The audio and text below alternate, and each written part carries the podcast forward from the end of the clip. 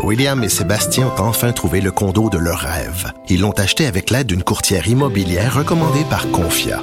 Parmi les courtiers qui leur ont été proposés, William et Sébastien ont choisi de faire affaire avec Hélène. Elle connaissait bien le quartier et d'emblée, elle a compris leurs besoins. Ça a tout de suite cliqué.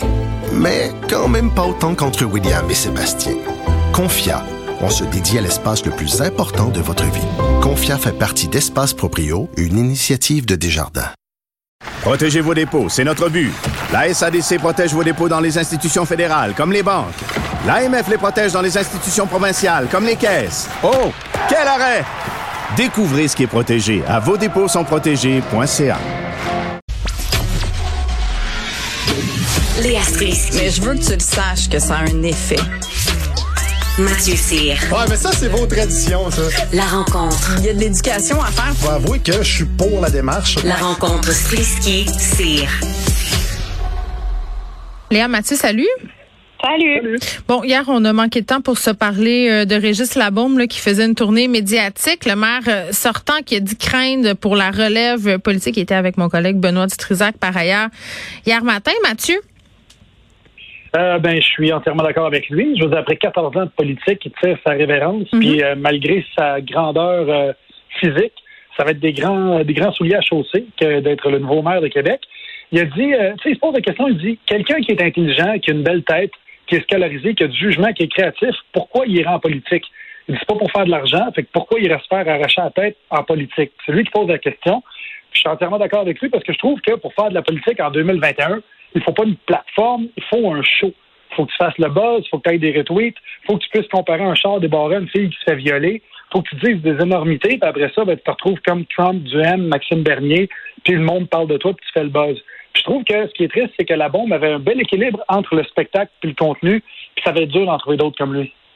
Oui, puis il faisait référence aussi à la violence euh, sur les médias sociaux, mais j'ai envie de te dire, euh, Mathieu, concernant l'argent auquel fait allusion M. Labaume, non, c'est pas payant, mais quand tu t'en vas en politique fédérale ou au provincial, si tu sièges euh, plus que plus que tant d'années, tu as quand même accès à une pension envieuse. Donc, tu sais, je pense qu'il y a certaines personnes qui se retournent vers la politique un peu par dépit parce qu'il y a des carrières qui n'ont pas fonctionné. Puis là, je vais m'arrêter ici. mais mais tu sais, il y a quelqu'un qui a dit un jour puis je me rappelle plus c'est qui, pour aller en politique, faut que tu aies rien à perdre puis rien à gagner. Puis c'est rare de nos jours. Oui, tout à fait. Euh, puis je veux dire, tu tellement, tu t'exposes tellement les flancs, euh, justement avec le. On, on, parlait de ce qui s'était passé hier en 1969 quand Jean Chrétien était ministre des Affaires indiennes. Oui. Euh, ben, je veux dire, imagine-toi le nombre de choses qu'on peut retracer maintenant avec Facebook, avec Twitter, avec Instagram. Je veux dire, il faut que tu sois parfait sur toute la ligne pour te présenter en politique. Parfait, euh, je suis pas d'accord, moi. Parfait ou juste d'être capable de dire que tu es imparfait? Parce que moi, j'ai l'impression que si un politicien s'avance ou une politicienne, évidemment, si tu rien fait de grave, là, on s'entend, si tu as commis des erreurs, puis si tu le dis d'emblée, je pense que les gens vont passer l'éponge. Ben, ça dépend des erreurs. Si tu n'as si pas payé tes impôts, euh, mettons, en 2018 ou quelque chose du genre, pour le commun des mortels, payes en retard tes impôts ou tu fais, tu fais une crosse de, de, de, de, de 15 000 sur tes impôts. Au lieu de payer 150 000, tu payes 135 000. Tu sais, ça se fait qu'il y a beaucoup de personnes qui font ça. Sauf que quand tu te présentes en politique, là, ça devient inadmissible. Puis là, bag, bag, Oh mon Dieu, Mathieu, je pourrais jamais me, me, présenter en politique parce que ça m'est arrivé de payer en retard mes impôts et mes acomptes oh. provisionnels et mes taxes. oh non! Léa! Ben moi, il y a quelque chose qui me dérange quand même dans l'espèce de pensée de après moi le déluge. Là. De Régis Labombe? Ouais, tu sais, je, veux dire, j'ai beaucoup de respect pour lui, puis il a une belle carrière politique, puis je suis sûre qu'il parle pas à travers son chapeau. Mais cela dit, euh, j'ai tendance à me dire qu'on ne sait pas de quoi les prochaines générations seront faites. Euh, il y aura aussi des générations de gens qui viennent au monde avec déjà ce monde virtuel. Pour nous, c'est un peu nouveau encore. Puis, euh, tu sais, il reste des gens, il y a encore d'autres manières de faire de la politique que de devenir Éric Duhem. Là, on s'entend qu'il y a encore des gens qui ont quand même une certaine vocation, qui sont des politiciens de vocation. Puis, il y a encore des gens qui aiment être au service de la démocratie puis du citoyen. Puis que je dis, c'est sûr que la pression est plus grande qu'avant. Là, je veux dire, je vis pas dans, je vis pas chez les sauf que je pense que c'est un métier qui va rester, somme toute, assez, qui va rester respecté. Euh, de la part de beaucoup de citoyens. Et après, si on parle de l'argent, je sais pas, bravo, Monsieur Ladon, si vous avez de l'argent, mais sauf que pour beaucoup, beaucoup de gens, faire un salaire de politicien ou de maire ou de ça reste quand même des bons salaires. Là. On s'entend. Mais oui, mais ça dépend où, là. Mortels, là. Mm. Fait je, je, trouve que c'est un, un, portrait un peu après moi le déluge. Genre, les bonnes années sont passées et puis après, tout ce qui va suivre va être, va être une catastrophe. le maire de la ville de Québec est bien payé, Léa, le salaire moyen des maires au Québec, c'est quelque chose comme 18 000 par année. Là. OK, oui. Non, ça, c'est sûr que c'est. tu fais pas ça pour le cash. De, 2 dollars pour le citoyen. Oui, c'est ça. Non, non, ça, c'est sûr. Ça, c'est sûr que là, j'avoue, je, rends les armes. Vous avez raison. c'est pas la même chose s'occuper d'une grande ville euh, puis s'occuper d'une petite municipalité. Ceci au niveau des responsabilités. Donc, le salaire euh, est en fonction euh, de tout ça.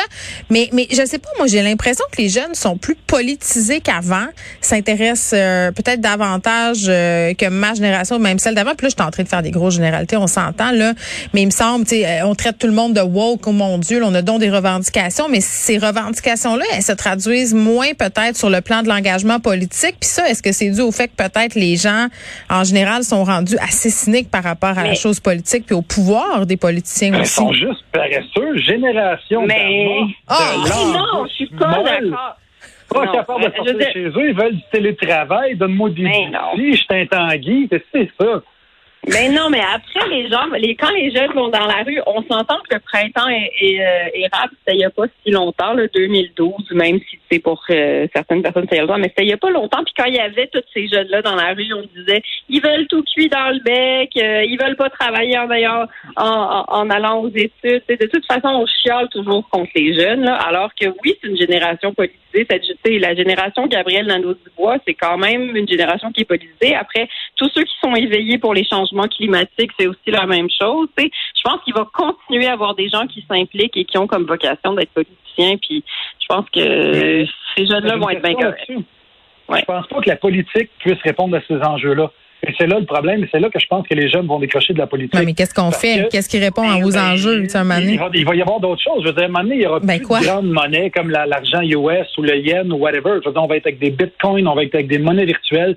Il n'y aura plus de, de système de loi de pays, ça va être moins important que les systèmes de loi de Facebook, Instagram, etc.